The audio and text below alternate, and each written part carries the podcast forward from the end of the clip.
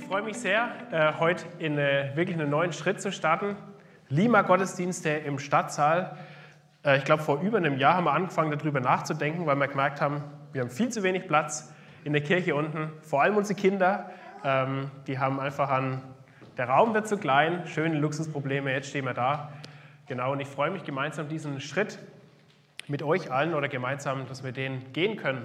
Und ich danke einfach auch nochmal ausdrücklich alle, die das möglich gemacht haben, auch die letzten Tage und Wochen, die vorbereitet haben, die hier gewirbelt haben gestern.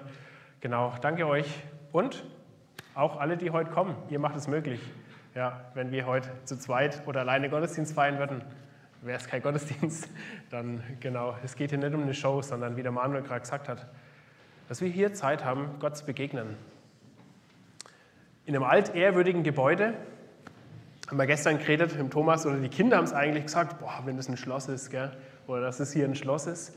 Und ich finde es so besonders mitten in Gmünd, dass wir hier eine ganz alte Tradition anknüpfen dürfen. Ich weiß nicht, wer das von euch weiß, ich habe das irgendwann zufällig mal in der Sitzung erfahren, ähm, dass hier in diesem Gebäude, ein paar Meter weiter da drüben, ein Stock höher und nach, nach drüben, waren ganz lang die Gottesdienste, die evangelischen, weil es keine Kirche gegeben hat. Die waren auch mal zeitweise im Rathaus und dann waren die ganz lang hier im ehemaligen Musiksaal, hier in diesem Haus, ein Ort, um Glaube zu feiern, Glaube zu teilen, um sich auszurüsten und ermutigen zu lassen, was Gott für uns bereithält. Und unter dem Motto stehen auch die Lima-Gottesdienste jetzt. Und ich freue mich auch, dass wir da auch einen neuen Schritt haben, quasi ein Predigteam, wo wir gemeinsam überlegen, was könnte dran sein, was beschäftigt Menschen, äh, was geht gerade ab, was wären mal wichtige Themen, das anzupacken. Ähm, wenn du da eine Idee hast und sagst, hey, das Thema, das finde ich gerade voll relevant, das treibt mich um, das beschäftigt mich, ich sage es jetzt einfach mal, dann geh gern auf den Manuel zu, auf den Thomas, auf die Esther, auf mich, auf die Sonja, auf die Sarah und lass uns das wissen, dann können wir das verarbeiten in unserer Denkfabrik. Genau, wenn du Lust hast, das selber mitzudenken, herzliche Einladung, das Team ist offen.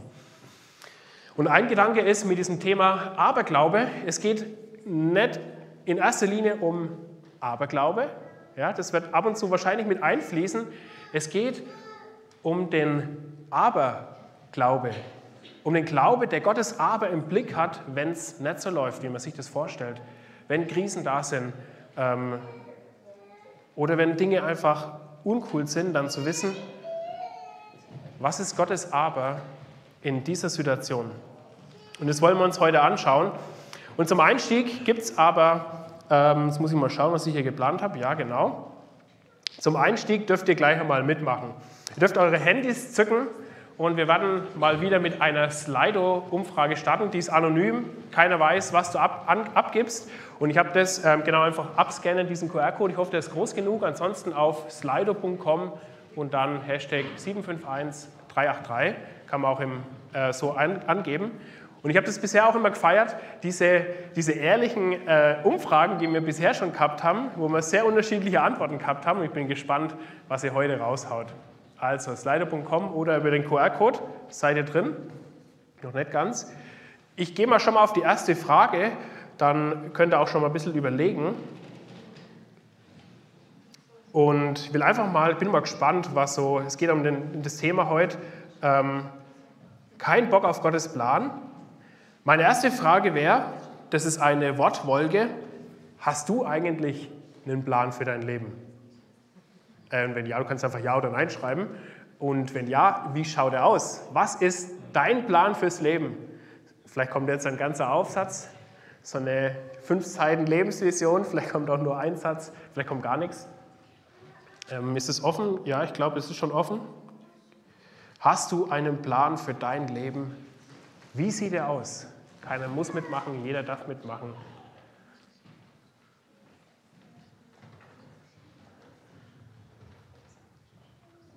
Yes, und ich sehe hier schon coole, ehrliche Statements, gerade nicht mehr.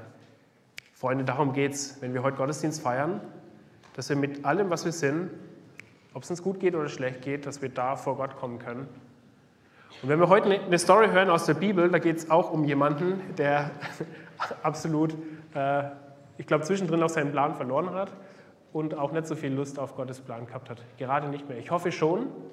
Visionen, Fülle, wunderschönen Daumen. einen wunderschönen Plan. Nein, nö, gerade nicht mehr. Hoffnung, Gott näher bringen. Hoffnung, Jesus ähnlicher werden, Gott näher bringen. Freude am Leben, Ewigkeit.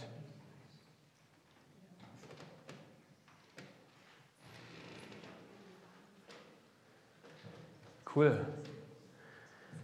Eine ganz spannende Mischung. Und das sehen wir schon auch ein bisschen was von der, von der Vielfalt, die wir hier heute Morgen sitzen haben, sei es vor den Bildschirmen ähm, oder auch jetzt hier in, im Stadtsaal. Ich glaube, über dieses Thema einen Plan zu haben, Gottes Plan, da schauen wir sehr unterschiedlich drauf. Ich kann das nicht alles abdecken, jeden Einzelnen abzuholen, aber Gott kann das. Und ich bete, Jesus, ich möchte dich darum bitten, dass du jeden Einzelnen heute ansprichst und einen Gedanken oder einen Impuls mitgibst, den sie oder er braucht. Danke, dass du das tust, Herr. Und lass uns einmal zur zweiten Frage gehen. Das würde mich nämlich auch mal interessieren. Hat Gott einen Plan für jeden Menschen? Was denkst du? Gibt es einfach Menschen, die planlos sind, wo Gott egal ist? Ähm, vielleicht weißt du es auch nicht, keine Ahnung. Ja, nein. Oh, das ging schnell. Ja, das, immer, das überrascht mich jetzt wirklich, wie, okay, krass, 21 Leute und 100% Ja. Da habe ich gedacht, dass es ein bisschen differenzierter ausfällt. Okay, cool, danke. Danke. Sehr cool. Ja, und so schauen wir da drauf. Ihr dürft nachher gleich nochmal äh, weitermachen bei anderen Sachen. Jetzt muss ich auch mal das, ich habe gedacht, ich probiere heute Abend mal was Neues aus. Klappt das hier? Ja, das klappt. Sehr gut. Und meine Frage wäre auch zu, zu dem Anfang von diesem Gottesdienst, wo stehst du? Wo stehst du ganz persönlich, wenn hier, oh, jetzt habe ich hier die falsche Farbe, ich mache hier einfach mal ein Kreuz für Gott für Gottes Plan für dein Leben. Ich glaube, dass wir, wie gesagt, sehr unterschiedlich darauf schauen. Ich glaube, dass manche von uns hier mit dieser Frage dastehen und sagen, oh, keine Ahnung, noch nie was davon gehört, dass Gott einen Plan haben könnte. Für mich, für ein Leben. Vielleicht stehst du auch davor und sagst, ähm, jetzt habe ich mein Symbol vergessen. Schade, schade, ach ja, so wollte ich das machen. Vielleicht sagst du auch, hey ja, voll cool, Gott hat einen Plan für mein Leben und ich finde es richtig gut und ich gebe auch alles dafür, dass ich diesen Plan umsetze. Dann lass dich ermutigen, auch durch diesen Gottesdienst heute. Vielleicht sagst du auch, ja, es gibt schon Pläne Gottes fürs Leben, äh, aber nicht für mich. Dann hat Gott auch dir heute was zu sagen. Vielleicht geht es dir aber auch so, dass du sagst, ja, Gott hat eigentlich einen Plan, ich weiß es auch, aber ich habe keinen Bock darauf. Und Gratulation, wenn du an diesem Punkt stehst, dann hast du eines geschafft, dass du sehr ehrlich bist. Dass du zum einen ehrlich hinhörst und spürst, da ist was. Und dass du dir auch eingestehst, nee, irgendwas hält mich ab. Und vielleicht geht es dir aber auch so, irgendwie so eine Mischform, dass du sagst, ja, ich weiß irgendwie von diesem Plan Gottes, aber es ist mega schwer, das umzusetzen. Boah, keine Ahnung. Vielleicht weiß ich es auch gerade nicht zu 100% genau, vielleicht ist es einfach auch mega herausfordernd. Dann lade ich dich ein, da heute vor Gott zu kommen und dir diese Frage zu stellen. Diese Frage, überspringe ich. Das wäre genau dieses Ding von gerade eben. Und ich lade dich ein, wenn ich jetzt hier auch weiterrede, das doch mal für dich niederzuschreiben, auch anderen weiterzugeben. Ähm, Gott hat einen Plan für mich, Gott hat einen Plan für mein Leben, klingt für mich. Keine Ahnung, wie klingt es für dich? Super, motivierend, bedrohlich, angsteinflößend, verwirrend,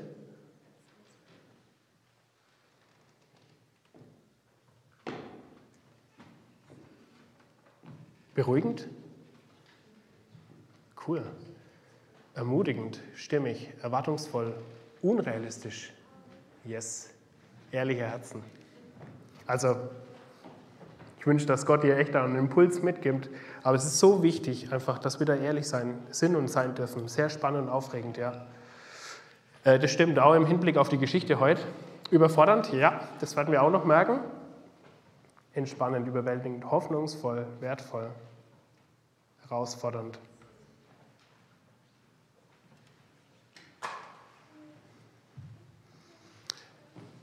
Ich habe für heute ähm, überlegt, wir machen, dass wir vielleicht eine kleine Challenge machen, weil unsere Teams, die hatten viel Aufwand und haben eine große Challenge schon angepackt und vielleicht hat ja jemand heute Morgen auch noch Lust auf eine Challenge. Und zwar, ähm, ich werde heute, es gibt keine Bibeltexte am Bildschirm. Ich habe mir gedacht, es wäre doch cool, wie so einen Vorleser zu haben, der uns zwischendrin immer wieder mal die Geschichten vorliest aus unserer Story. Und jetzt einfach mal die Frage in der Runde, hat jemand Lust, heute Morgen sich ganz spontan am Gottesdienst zu beteiligen? Ich denke da ehrlich gesagt auch ein bisschen in Richtung von unserer Kleingruppe, die Bible Rookies. Da haben wir auch so jemanden, der immer wieder mal gern vorliest. Aber ich habe dich ja, ich, du weißt, wovon ich rede, gell? Regina, sehr cool.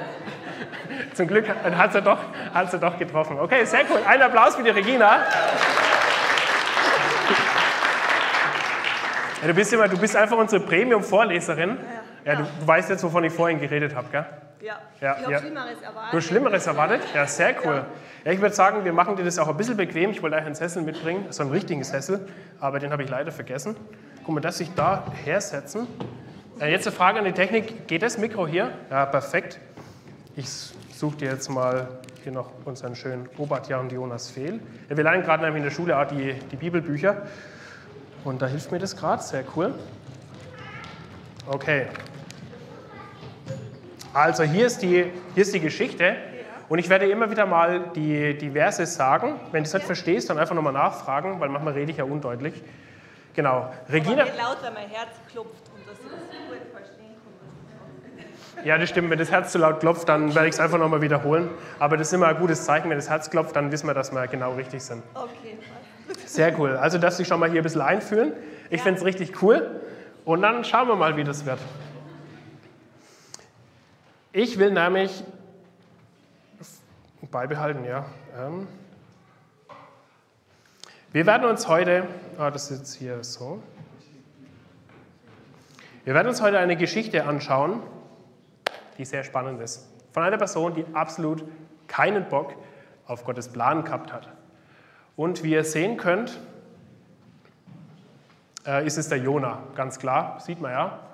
Ähm, schönes Quant an, super Frisur und steht auch schon sein Name. Dieser Jona war ein ganz normaler Typ. Ein ziemlich normaler Typ. Und mitten in seinem normalen Leben kommt eine ziemlich unnormale, äh, ziemlich unnormales Ereignis, nämlich der Gott, der fängt einfach an, mit dem zu reden.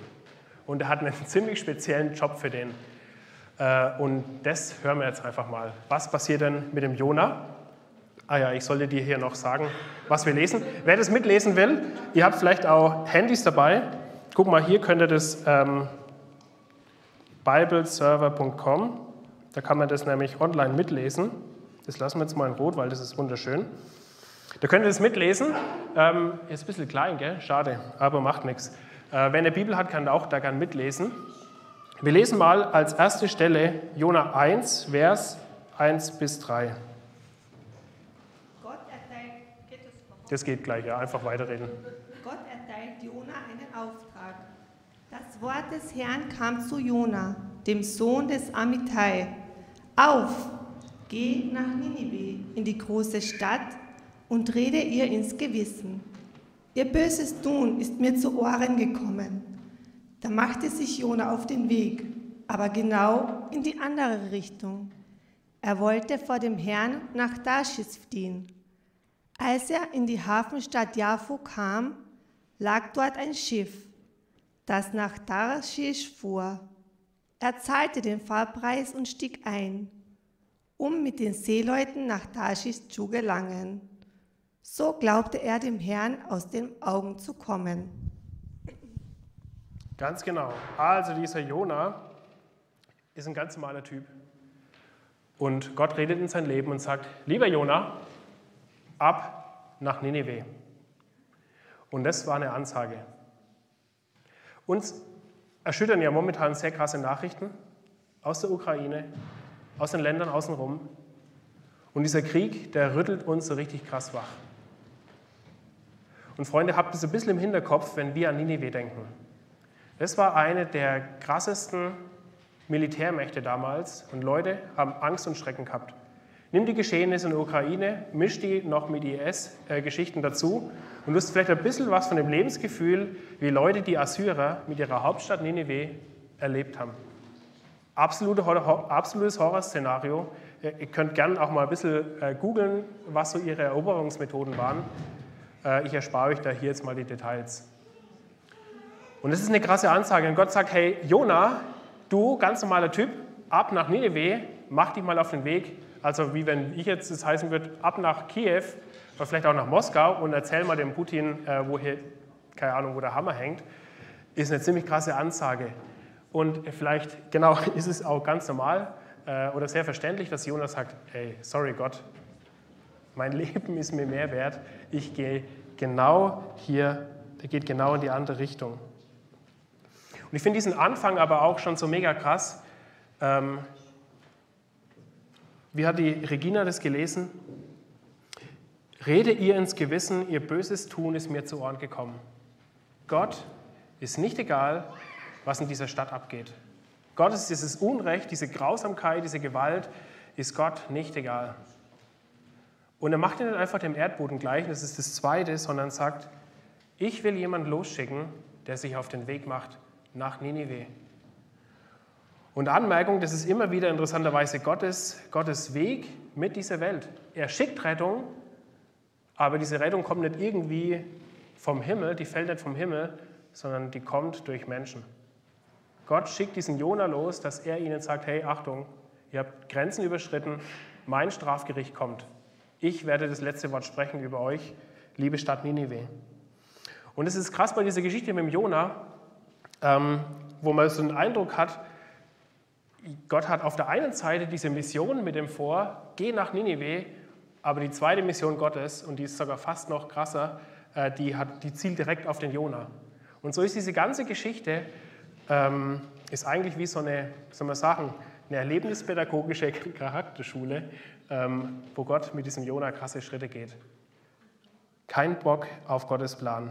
Gott schickt diesen Jona da los und er entscheidet sich genau fürs Gegenteil. Und ich feiere diese Geschichte, weil wir in der Bibel einfach nicht nur die Leute haben, die alles, die perfekt nach diesem Plan Gottes leben, sondern genau das Gegenteil. Und auch irgendwie lustig, Gott radiert ihn einfach aus, ähm, sondern geht mit ihm diesen Schritt weiter.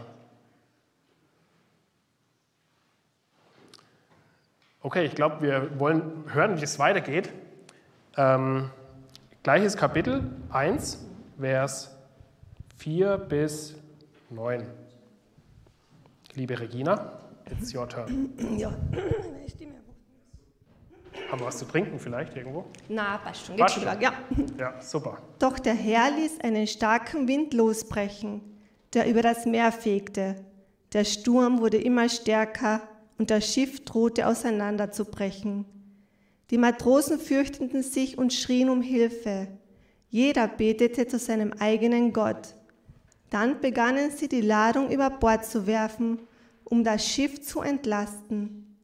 Jona aber war nach unten in den Frachtraum gestiegen.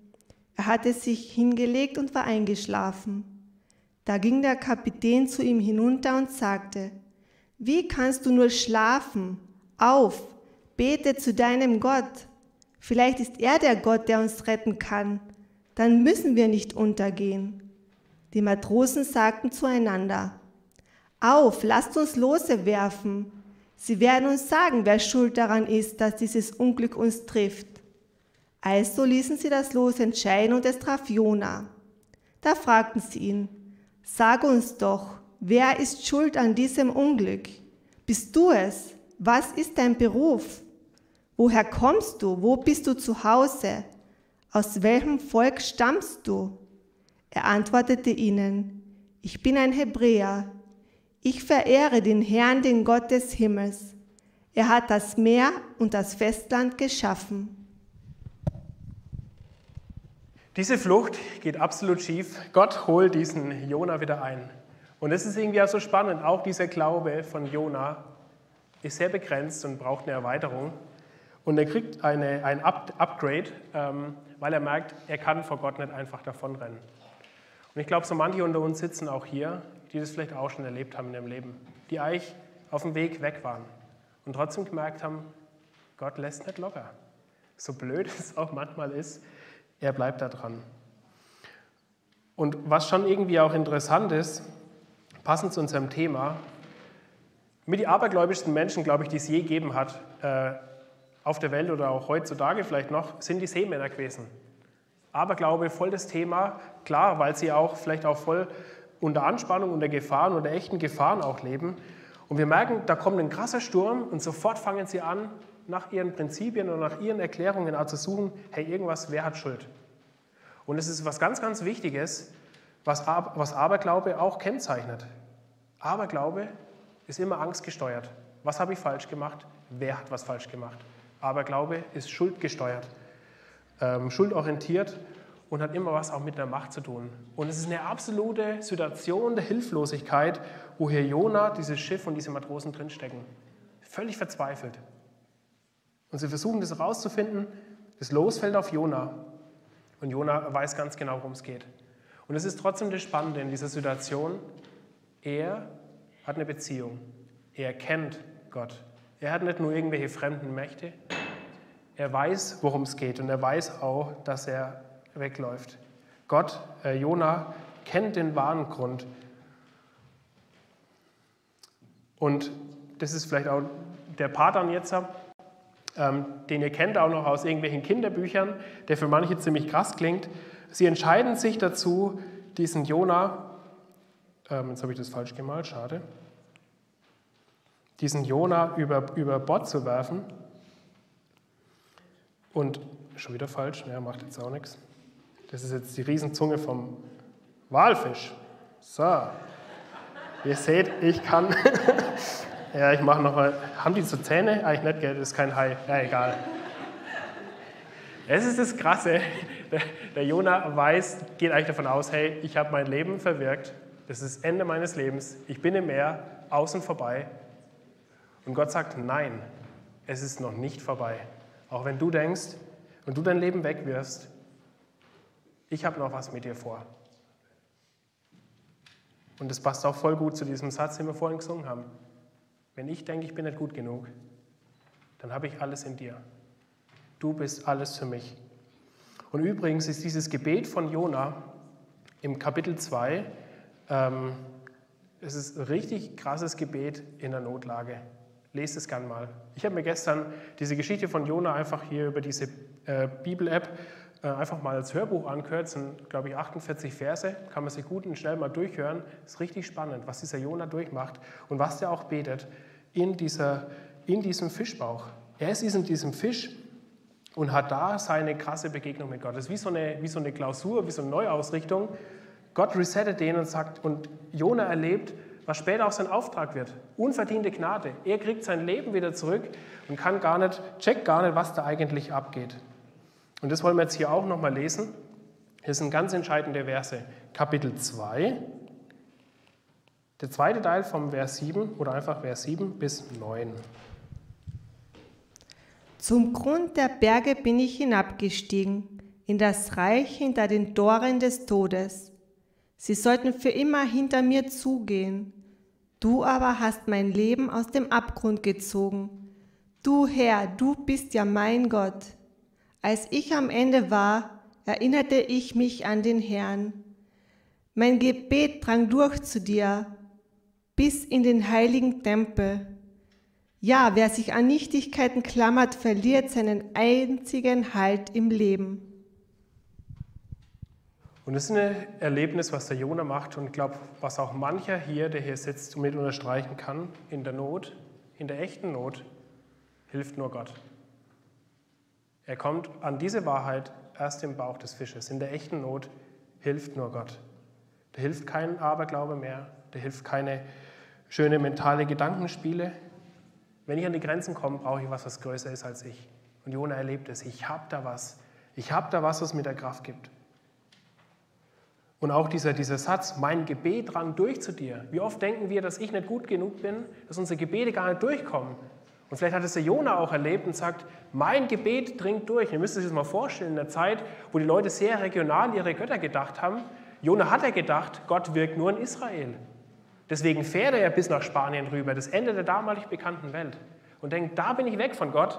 Und dann sitzt er mitten im Meer, sagt, die Fundamente des, der Berge sind hier, da bin ich runtergesungen, sitzt mitten im Wal, völlig offline, kein WLAN in Sicht, keine Verbindung zu Gott. Und dann sagt er, es ist völlig, völlig krass für die damalige Zeit, mein Gebet dringt durch von hier vom Wal in mehreren hundert Metern Tiefe bis in deinen heiligen Tempel. Der Platz, wo er sich wahrscheinlich gar nicht gehörig gefühlt hat. Mitten in den Tempel ist mein Gebet gegangen, vom Walfischbauch bis oben, wo es das Allerheiligste ist. Das ist richtig krass. Und das kann Ermutigung sein, auch für dich. Und Gott bringt diesen Jona wieder an den Start und sagt, hey Jona, oh, ich habe hier vorhin was vergessen. Der hat ursprünglich mal einen Auftrag gehabt und hat er gesagt, ich habe keinen Bock drauf. Jona kriegt hier das zweite Mal jetzt seinen Auftrag zurück, ich mag es jetzt ein bisschen kürzer, und sagt, yes, Jona, du hast vorher keine Lust gehabt, auf geht's wieder nach Nineveh.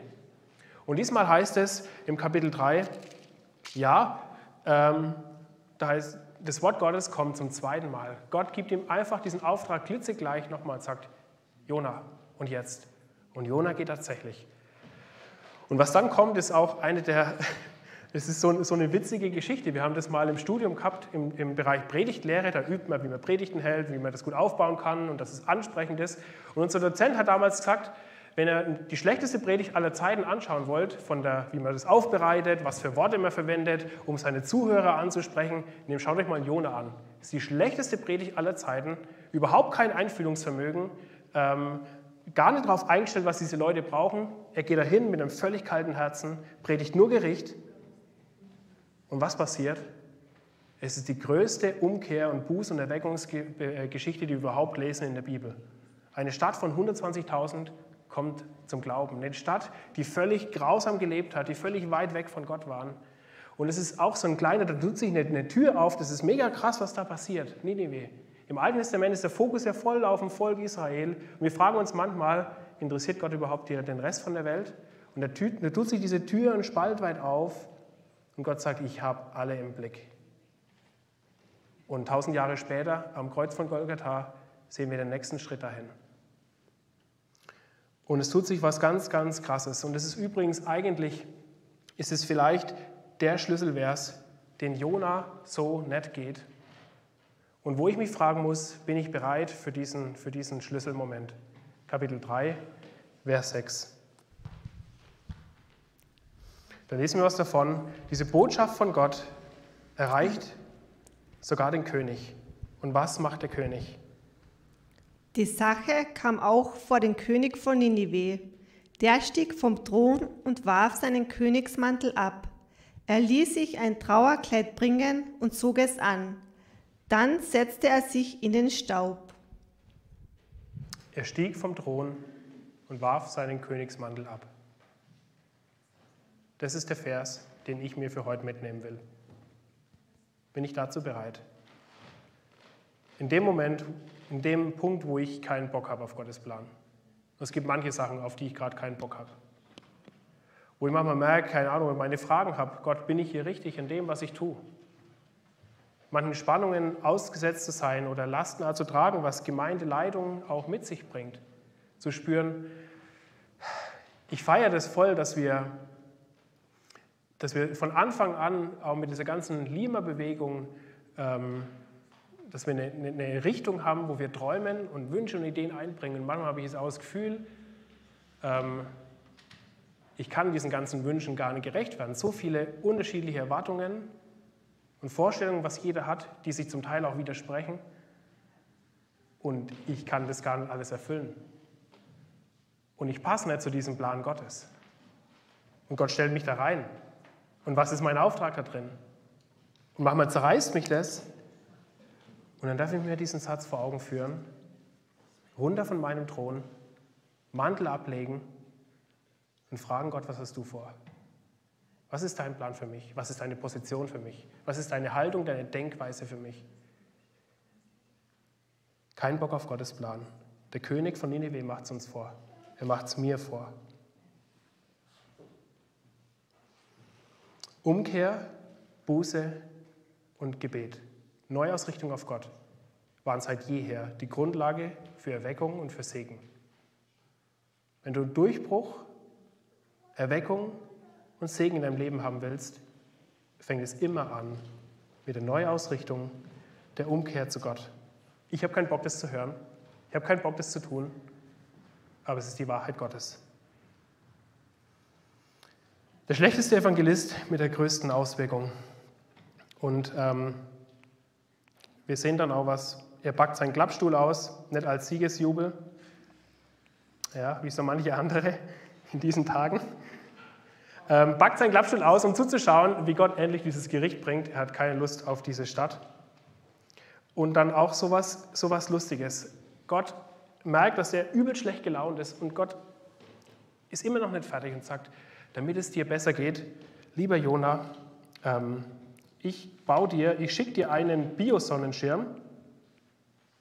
Lesen wir, damit sein Ärger vergeht, schickt Gott einen Rizinus, lässt ihn wachsen. Der geht dann auch wieder kaputt. Jona regt sich übel drüber auf. Und dann lesen wir das große Finale. Das große Finale, Kapitel 4, 10 bis 11. Ähm, ja.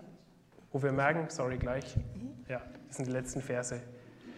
Ähm, wo wir merken, diese Geschichte von Jona, die endet einfach völlig offen. Wir haben keine Ahnung, was danach passiert. Und Gott gibt ihm diesen Impuls zum Schluss. Er versucht, sein Herz zu gewinnen über Mitgefühl. Da sagte der Herr, die Rizinuspflanze tut dir leid, doch du hast keine Mühe mit ihr gehabt und sie auch nicht großgezogen. Sie wuchs über Nacht und verdarb über Nacht.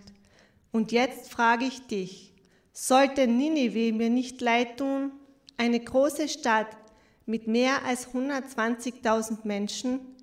Sie alle wissen nicht, was links und was rechts ist. Dazu kommen noch die vielen Tiere. Sollte es mir da nicht leid tun? Sollte es mir nicht leid tun. Jona lebt am eigenen Leib, wie ihm was Wertvolles weggeht. Und das ist die Grundlage, wo Gott sagt, hey, das ist mein Plan. Mir geht es nicht darum, dass du irgendwas magst, damit du irgendwie leidest. Oder Hauptsache, ich setze meinen Willen durch. Siehst du diesen vielen Menschen? Du trauerst jetzt um diesen Baum, und ich habe hier eine ganze Stadt auf meinem Herzen. Und die, die Besetzung, die ich gestern angehört habe, da hat es immer so geendet. Letzter Satz war immer, und die vielen Tiere. Das ist das Ende vom Jona-Buch. Das Mitgefühl des Herz Gottes für die ganze Schöpfung. Hey, das ist so cool. So endet das Jona-Buch. Und die Frage ist, wo stehe ich mit Gottes Plan?